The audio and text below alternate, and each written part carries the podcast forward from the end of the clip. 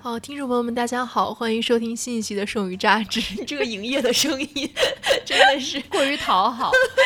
这期的嘉宾还是舒萌，我是真正被压榨的人。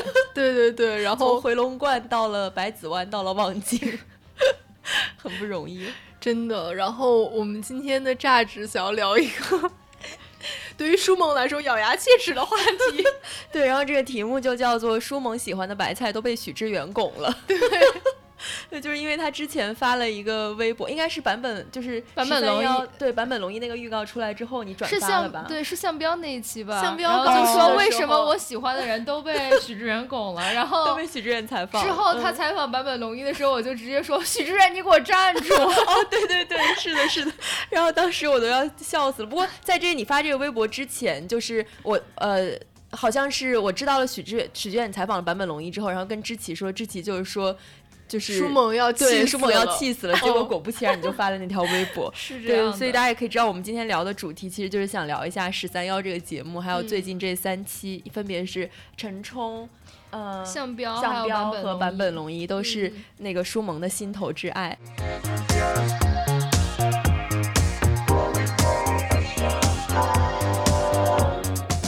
向标那一期其实剪的特别碎，就是他其实应该是和他和许知远在一个温州的一个咖啡馆有一场谈话，那个是比较深入的一点，就是有讲到我们在价值里剩余价值谈到的，比如说如何建构一个附近性啊这一些问题。然后还有一个是向标还说到了时间的问题，对，其实都都是挺有意思的一些话题，很值得深入的探讨。然后还有一个场景是他们在一个。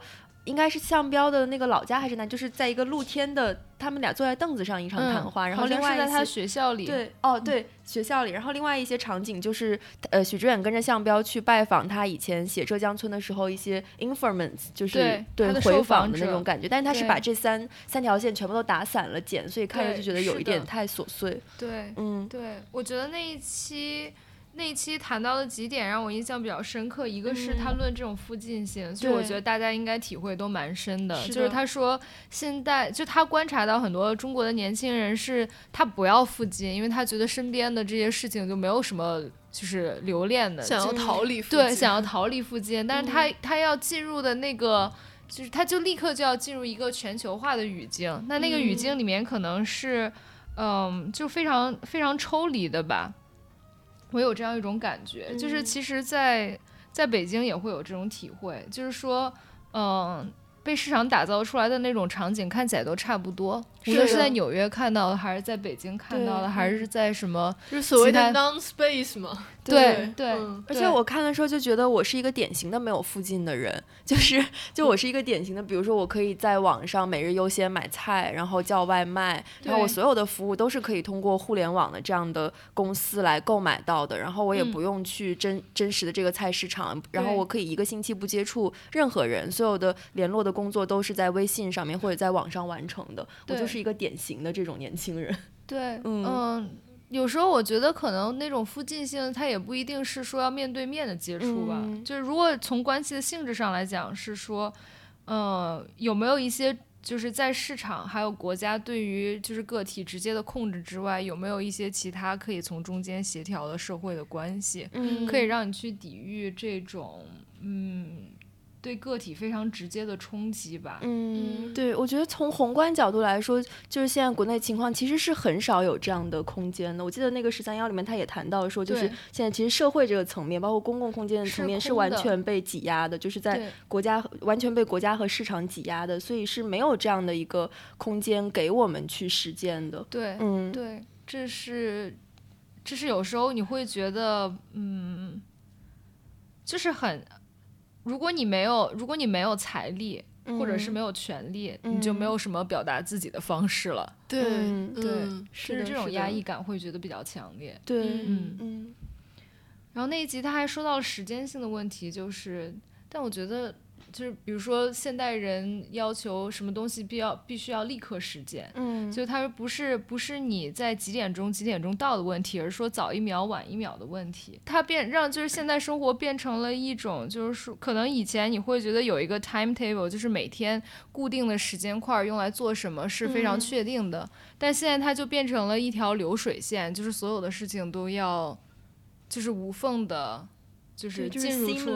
对，嗯就是这种 seamless 的状态，就是嗯，对，而且其实它也是一种及时满足，就是你需要得到及时反馈，然后你的一个愿望或者你的一个欲望是需要及时满足的，就包括你在微信上面，你给人家发了一个消息，然后你是你是希望马上得到一个回复，对对对，就是嗯不像以前那种可能你发邮件也许可以几天再回复这样的情况，现在其实是不存在的。对，就嗯。嗯我不知道这种这种这种 seamless 或者是及时性会对我们的关系，就是对关系的体验会产生什么样的影响？但是从市场上的反应说，更多的是你觉得有很多人在为这种 seamless 的生活在付出很多代价，去维持这种无缝衔接的过程。对，就去填对这个缝嘛。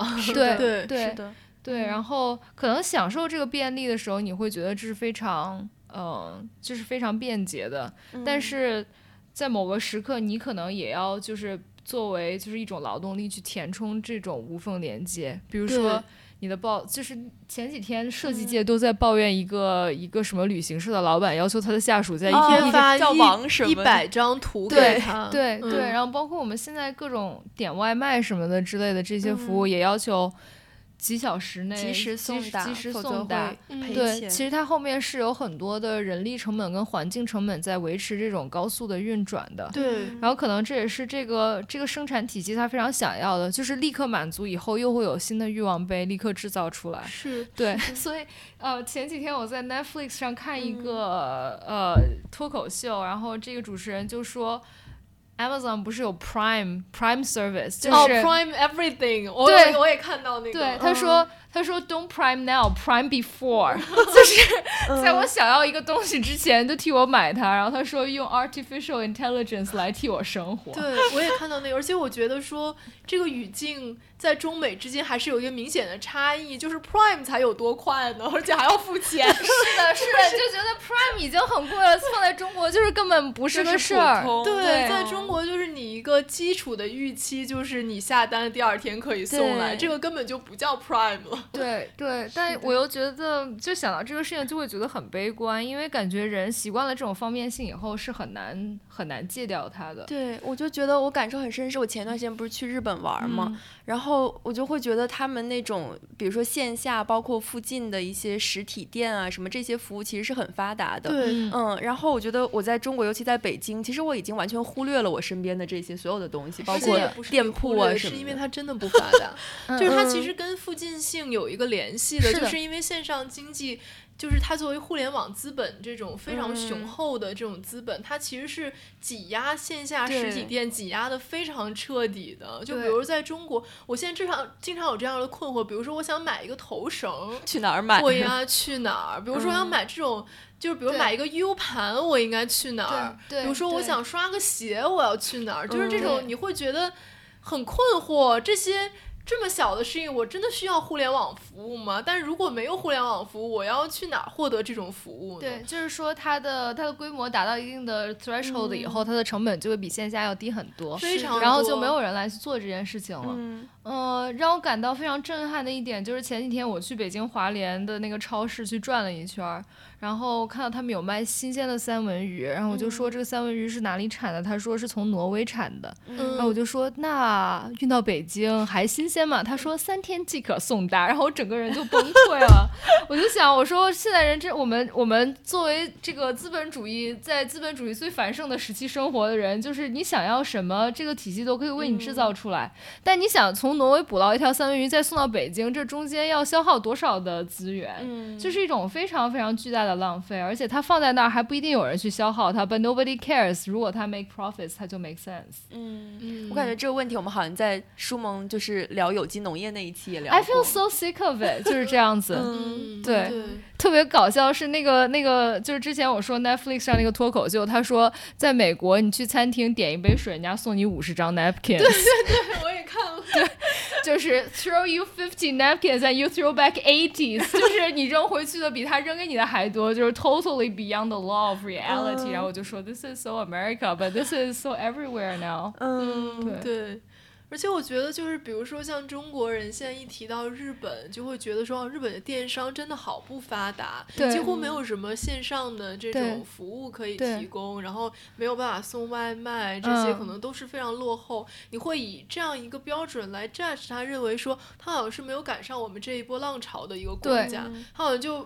就是 fall far behind，然后这样一个国家，然后他们都在做一些很 weird 的事情，然后比如一个人做三十年天妇罗什么的，就在你楼下开一个两平米的小店，对，然后但是你会发现，如果你真的生活在日本，你会发现它那种实体经济那种附近，它的 resistance 是相当强大的。是的，如果你在那儿，你的任何需求真的是可以被，比如说一两个 block 之间的所有的小店满足，那你真的需要。去线上去消费这些服务嘛？我觉得其实也很令人怀疑。对对。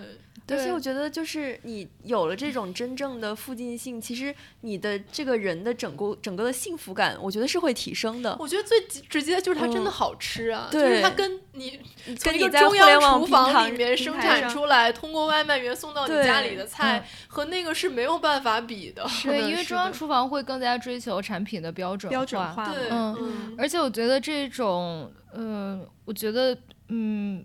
我觉得这种跨国体系，它的一个危险性在于，就是说你要什么东西，它都可以，它都会通过这种叫什么，就是。呃，cost efficient analysis 去找到那个 cost 最低的地方去生产它，然后把这个地方压榨到极致，然后再换一个地方。其实就跟烧亚马逊雨林没有什么差 别，只不过你榨的不一定是自然资源，你可能榨取的是社会资源，或者是就是或者是这种人跟他周围的这种自然环境的一种平衡。就比如说，我觉得就是巴西之前发生那个事情，其实非常 sadly 就是这样这样一件事。对，就为什么会？为就气候，我们在说气候变化。其实，如果你维持这样一种生产体系的话，你真的很难去改变人跟环境这样一种关系。是，对。但消费者，我又觉得，如果我们去 blame 消费者的话，消费者其实是没有什么选择的。就像在美国，你想不用 Prime 都很难，就你没有什么别的选择，因为没有没有实体没有实体店。嗯，对，就是它留给个体的选择太小了。对，而且我觉得这个可能在中国，尤其是在北京，我觉得很突出的一点是，它跟整个城市规划联合在一起了。对对，这些小店它也不完全是被线上的，还有政策，政策政策就不想要菜，让居民去菜市场买菜。对对，它就是各种这样一波一波的清洗和驱逐的过程当中，就会变成说，你确实已经没有一个附近了。你如果如果说我就想要坚持一种。去菜场买菜，去楼下的小店吃饭的生活方式，我都没有办法。我需要让我自己去适应这个环境。对，但是附我觉得附近为什么会就是政策会取缔这种附近，也有一个原因，就是说它难以管理。对对，管理成本更高。管理成本更高，所以就是。你可以讲它是懒政的一种方式，但并不知道到底是因为懒政，还是说确实没有更更好的、更多的资源去做这种精细化的管理，因为它确实成本要更高。然后说到这种附近性，其实我想到中国古代社会里面其实是有这种附近的，就是过去的乡村社区里面，就是国家权力是没有办法直接触及到最最底。最底部的。是，但这种情况已经极大的被改变了。嗯，对，就可能过去，即便是在那种就是所谓的这种国家集权、中央集权最繁盛的朝代，它仍然有一个基层的那种社会组织，对，是非常强大的，然后可以生产生一种所谓的中央和地方、基层和上层、顶层之间的这样一种抗衡，甚至是。对对，是的，所以所以。过去主公中国古代的中央集权制度，就是在想方设法的去消灭地方的这种自主性。对，嗯嗯，这个可能和欧洲所谓的那种 community 是完全不一样的经验吧，就是因为他们 community 本来就是自主的，就是不会。不用担心这种自上的权力向下的渗透。对，嗯，但我觉得我们现在是没有什么这样的空间了吧？就是就是就是很像，就像福柯所说的那样，就是直接控制你，还还要人脸刷。我昨天就又不小心被支付宝刷了脸，就气死我了，你知道吗？他他说，因为我要在网上付款，然后他就说，请您在您的手机端进行验证，然后就突然出现了一个。付款还要刷人脸吗？现在？对。哦，反正我们切身的体验是，现在就是进大学，嗯，全部都基本上都要刷脸。对，我昨天去了人大看一个音乐剧，也是，就是他进去的时候就是要刷身份证，然后对着。有一个屏幕吧，就是要身份证和脸能对得上，你才可以进得去。嗯，对。而这个，因为我之前就住在人大附近，就大概是两年之前就没还没有这个事情。嗯，对，就最近两年吧。嗯。对，就且不说从这种呃自由的空间这种角度来考虑，即使是在消费选择上，其实也限制了很多。就看起来好像更方便了，但其实是可选择的东西也更少。对，就包括更单一。比如说我们在每日优先或者盒马这种 A P P 上买东西，你就会发现你的选择非常有限。是的，对，就是你只能买他给你提供的东西，然后他给你提供的东西可能是根据他的算法最多人买的，或者说怎么样储存的成本最低的这样一些东西。对，那其他的东西你就完全。不可能的买得到了，对对，完全没有菜市场的多样和丰富。对，嗯，就慢慢就会变成你只会。吃这些是因为你只能买这些，你只会做这些，然后就相当于说他改造了你的欲望，他没有，他甚至都没有想去满足那个消费者的欲望，他只是想要改造消费者的欲望。对，就到一定程度，消费者就是一个弱势的群体了，就你没有办法以你的诉求去要求他改变。对，说到比如说年轻一代这个附近性的消失，我想到就可可能可以关联的是他在采访陈冲那一集的时候，他们就是许知远就问说你对现在年轻人有什么观察吗？陈冲。不是说很有趣的一点是，他们都很沉迷于美颜相机，就是那个滤镜，对。然后说最喜欢的人是李佳琦这样子，对他知道李佳琦，哦，是吗？我都没有印象。他他他有提到李佳琦，他是说现在年轻人最喜欢的是李佳琦，是吗？对，是的，是的。然后。好像他陈冲还在一个活动上就说说，也不是要反对李佳琦，但是就是说，是不是他说要买口红，你就一定需要买口红呢？之类之类这样子的。结果在哔哩哔，就是在哔哩哔哩上的一个视频，然后有一些弹幕就非常神奇，他就说。他就说：“人不多试试是不知道自己需要什么的，所以我认为试一试李佳琦的口红也是一种很好的尝试。”然后话题就完全就带歪了，就变成了 到底应不应该在网络平台上去试买一支口红这个问题。我就想，That's not even what she meant。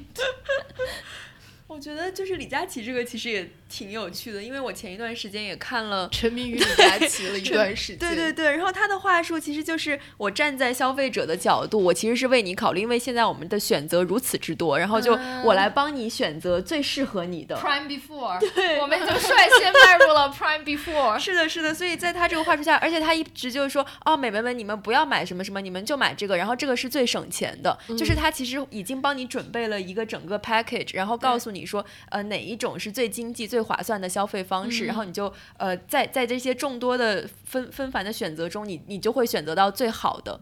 但你不觉得这种话术其实已经渗透到各行各业？就我会发现，说我最近一年在北京吃饭，就在饭店里面吃饭，你会发现越来越多的餐厅，他会给你准备一个。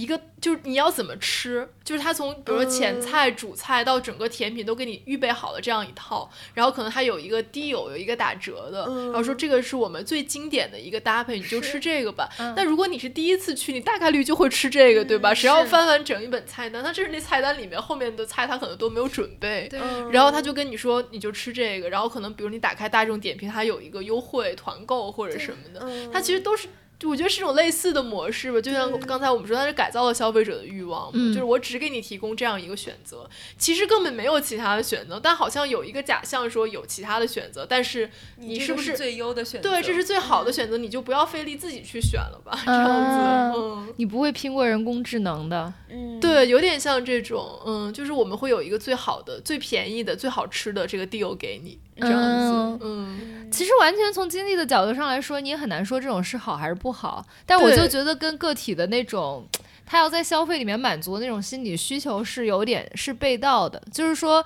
当然大众肯就是每个人或者是大众都会有一个，就是有一些消费是说我只要随大溜就行了。但可能还有一些方式，你就会很追求个体，就是他对你个体形成的那种影响。就是我消费这个东西，我觉得它。代表了我是谁？这种我觉得这很难避免。但是如果就如果我们都是通过算法去做这件事情的话，你就最后就发现啊，和大家都差不多。但我觉得这个其实背后还有一种所谓打卡的心态，就打卡心态就跟这个逻辑是完全喜茶，对，就是完全一样。比如说，就会有各种各样的攻略告诉你说，你去吃某一个餐厅，你就应该吃这个。如果你没吃到这个，你就相当于像没去过一样。嗯，对，所以它就是。就是它这个话术整个都连起来了，然后你到了那儿就给你提供一个，这是我们特色菜的一个 package，你就吃这个吧。哦，这个真的非常非常有意思，这个跟我现在做的研究很有关系。就是呃，我现在研究的一个话题就是说，人们怎么对一个商品的价值去进行判定。说到价值，它就会涉及到就是分类。就是分等级这样的这样的东西，然后其实关于对就是对物品的分类是自古有之的，就是在过去的经济当中也会有这种形象，呃现象。但是呃那个时候我们会看到是谁掌握这种分类的话语权呢？就是那些有钱有权的阶层，比如说贵族会定义你应该喝什么样的红酒。就现在呃法国红酒的标准其实是从法国王室流传出来的，就是国王会喜欢喝哪一种酒，然后他们就按照这种方式去。去制定红酒的等级，但现在好像就是说分级依然存在，然后这种不平等的权利仍然存在，只不过是制定这个话语标准的角色变了，就变成了市场。但是你又很难说是市场里面哪个主体变的，也不是那些商家，因为他们不并不是这些商家来说哪一款卖的最好，是靠数据，是一个谁都不能掌握的。这么一个物质，所以你想一想，就会觉得好像人类命运要失控了，就是因为你不知道这个 classification 是怎么形成的，嗯，就是靠许许多多个体堆积出来的数据，然后依靠某一种就是我们人类也无法控制、完全控制的，对，是一个黑箱算法去形成的一种等级，就很难去判断它到底会就是对，嗯。个体个体如何认识自己，包括个体跟其他人之间如何形成连接，我觉得这个就是可能有一个很典型的例子，就是所谓的大众点评吧。对 对，就是它最后怎么能形成一个评分呢？就肯定是说每个人这个打分这个数据是，然后他通过一些。不知道是什么的算法，然后加权怎么怎么样？对对。就比如说，如果你是一个点评上面的那种很高级的用户，就你比如说你给一万家餐厅打过分，那么你再给第一万零一家打分，你的权重就会变得嗨高，这样子。然后，但是其中又有很多可以做手脚的地方，对吧？比如说，我可以花钱，我可以怎么样买广告，让我的评分上去，让我的排名上去。然后最后他。Anyway，对于任何一个 random 消费者，他提供出来就只是一个星级而已。然后你真的会根据那个星级去选择一个餐厅。是的，嗯嗯。上个学期有一个很著名的经济社会学家来我们学校演讲，然后他也是专门研究。就是分级制度的，就市场中的分级。然后他说，他最关心的其实是一个政治上的就是可能性，就是说，如果市场把人们根据各种各样的方式，就是分分成特别细的阶级，就是类别，然后你可能最后也会按照这种类别去定义你自己，因为就是这种分级是无时无刻不在渗透你的嘛，就是从各种生活中的 interface 去影响你。那最后就是说，就是共同的行动是不是还有可能呢？因为每个人都觉得他自己是最独特的。嗯，就是没有什么，就是没有什么可以把你们连接在一起的东西了。嗯，对，嗯，所以他有提出什么没有希望的方法并没有，就是说，这是他他觉得也许会出现的一种趋势。嗯，对，尤其是当消费在我们的生活当中扮演这么重要的角色的时候，就有没有什么经验是可以跨跨越这些区隔，让人们在一起行动的？因为，因为，因为他特别，他特别特别的，怎么讲？就是说，共同行动的单位会是什么？就是比如说阶层，就可能以前阶层会是一个，但是当阶层里面也会衍生出来很多这种细小的单元。就是说，在市场市场把人们划分成无数这样细小的单元，然后国家也希望个体是一个一个可以被监控的人的时候，对，你怎么和别人产生这种 relatable 的关系？嗯，我觉得是很难。了。我觉得我最近一个体会就是，我最近经常就看综艺的时候刷淘宝，然后你就发现你刷的东西，因为它都是算法反馈的嘛，就是你刷到一个什么，比如说你点进去看了，它大概有算法就会监控到，然后就会给你推荐同类的东西，对，然后你刷着刷着就会变成更多同类的东西，就是都市丽人审。美共同体是这样，真的就是就是全部都是这样，而且还有就是我们以前经常讨论的，可能有一天我跟知琪坐在车上，然后我跟他说我在看一个什么土耳其的什么牌子的玻璃瓶，然后然后对就出现在了他的淘宝上啊，对，是的。所以我觉得这种渗透还是挺挺吓人的。对，而且我觉得很神奇的是，就你能想象有一天淘宝变成了一个信息流吗？嗯，就你之前完全不能想象你的购物方式是一个信息流，它现在已经是，它现在已经是，它就是个信息流，而且有了这个信息流之后，你不再会按照你之前。在淘宝上购物的方式去买东西了，就比如说倒回去十年前，我记得那个时候可能零八年或者零七年的时候，刚刚开始有淘宝的时候，我妈妈就是淘宝最老的一批用户，就她是怎么通过淘宝购物，就是她需要。个人通过搜索一个关键词去浏览跟他所有相关的店铺，因为当时店铺没有那么海量，嗯，然后从中选择一个他认为好的店铺，把它收藏起来，嗯，然后他在买每一个商品之前都要像在线下店购物一样，问一下，去问一下说这个怎么是怎么样，什么时候发货，哪天能到，有没有货，就这是一个必要的流程，它真的就相当于是你在线下逛商场，没有太大的区别，嗯，但就十年过去之后，你发现。我们开始怎么在淘宝上买东西，真的就是刷那个信息流。对，然后你会觉得它比任何你自己收藏的店铺、你自己搜索的关键词都要更精准的，能够击中你想要买的东西。对啊，我记得我几年以前用淘宝还要费尽心思去搜一些店铺，就是。现在会看一些什么 list，然后去一家一家搜。现在已经不需要这样了，是一打开首页，然后我就这样划就好了。对，你就可以连着划一两个小时，是这样子，它就有不断不断海量的商品涌现出来。是的，而且它会根据你在刷的过程中，你的点击、你的停留的时间，后面 generate 出来更多的结果，然后你就会发现它越来越精准。嗯，越来越是的，是的，越来越越来越 customize 这样子。对对对。还挺可怕的，真的非常可怕，我觉得。然后就是你相当于你购物的时候，就像坠入一个黑洞一样，就是一个漩涡，而且这漩涡就是只有你在里面，就是它它会就是把你像像一个玻璃罩或者什么把你包裹起来，而且你是不会意识到这个东西困住你的，因为你在买东西，你只想我要赶快找到我想要买的那个东西嘛，对吧？然后你就不会想哦，它同时也在。获得我关于我 preference 的信息，你就根本不会想到这一点，但他就会源源不断把这个东西 feedback on you。对，而且我就想到说，之前看过一个研究，他研究说，你就是 Pornhub 的用户嘛，就是他可能一开始真的像买东西一样，你是有一个非常 specific 的目的，就比如说我今天想打一炮这样。然后呢，你进去之后，你就发现你陷入了一个漩涡，开 始不断的浏览、浏览、浏览，然后点进去发现这个不好，又出去，然后继续浏览、浏览、浏览。在这个过程中，你的欲望很大程度上已经被满足，或者说被消解掉了。是的，对，是。就现在买东西就变成 exactly the same thing。是的，是的，怪不得我有本科生说 using Tinder is like grocery shopping，是完全一样的逻辑啊，这个体验很。很精准。我们刚刚说了那个许呃向彪和陈冲，然后第三个舒萌的心头好就是坂本龙一。然后因为我前一段时间那个坂本龙一那个纪录片中曲在国内也上映了嘛，然后我也去专门去院线看了，就是觉得他真的好帅哦。对，而且我觉得他是那种他对音乐的热情很打动我。是的，是的。就我记得里面有一个有两个镜头印象很深，一个是就是他因为他住在纽约嘛，然后那天下雨了，就是他到那个公寓外面，他就拿了一个桶，把那个桶扣在头上，就一个蓝色的桶，然后在里面就是说啊这个声音特别好听。对，这是一个。第二个是他去北极收集那个声音，然后他就把他那个就是那个声音收集器放到那个融化的冰水里面，然后他说我在 fishing the sound，然后就露出了一个儿子孩子般的笑容，然后。觉得啊，天哪，完全被打动。是的，但是怎么讲十三幺？我觉得那期其实竟然还做出了一些让我觉得惊奇的东西，就是。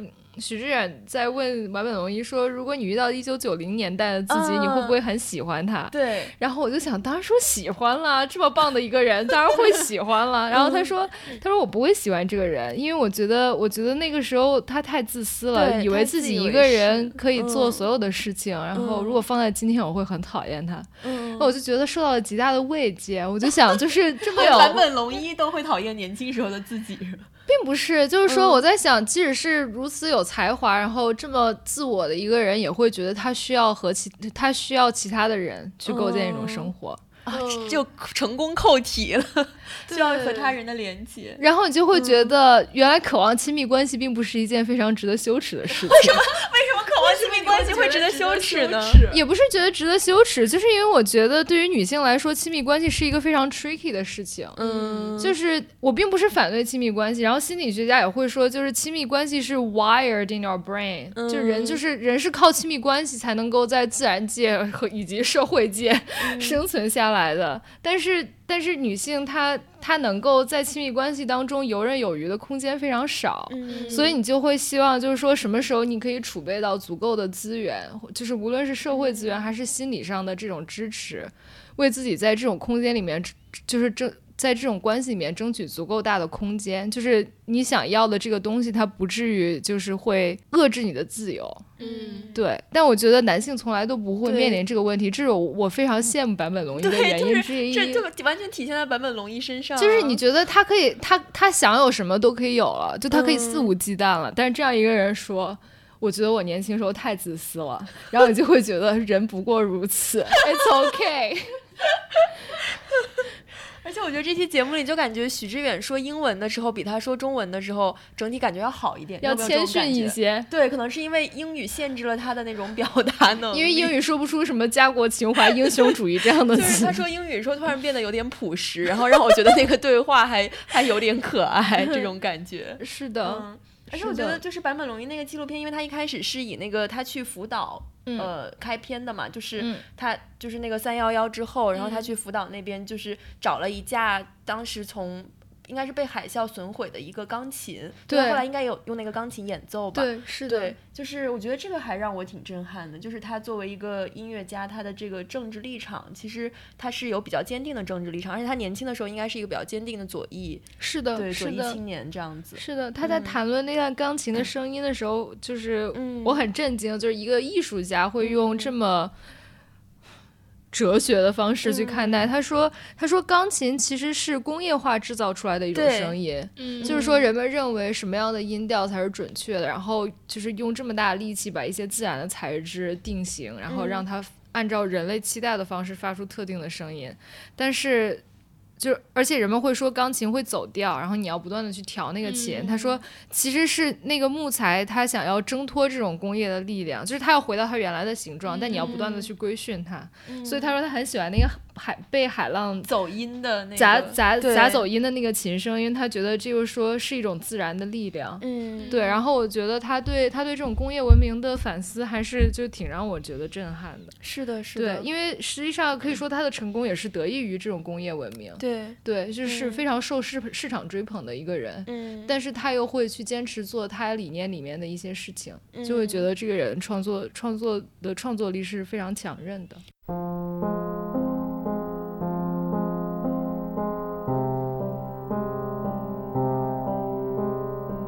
好的，那我们这一期榨汁就在非常轻松愉快的 氛围中要结束。其实我觉得还是就是。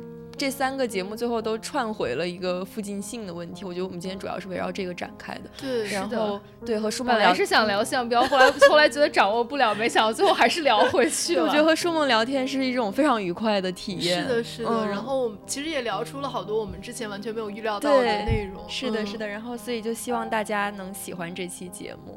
好的，感谢大家收听，我们下期再见啦，拜拜。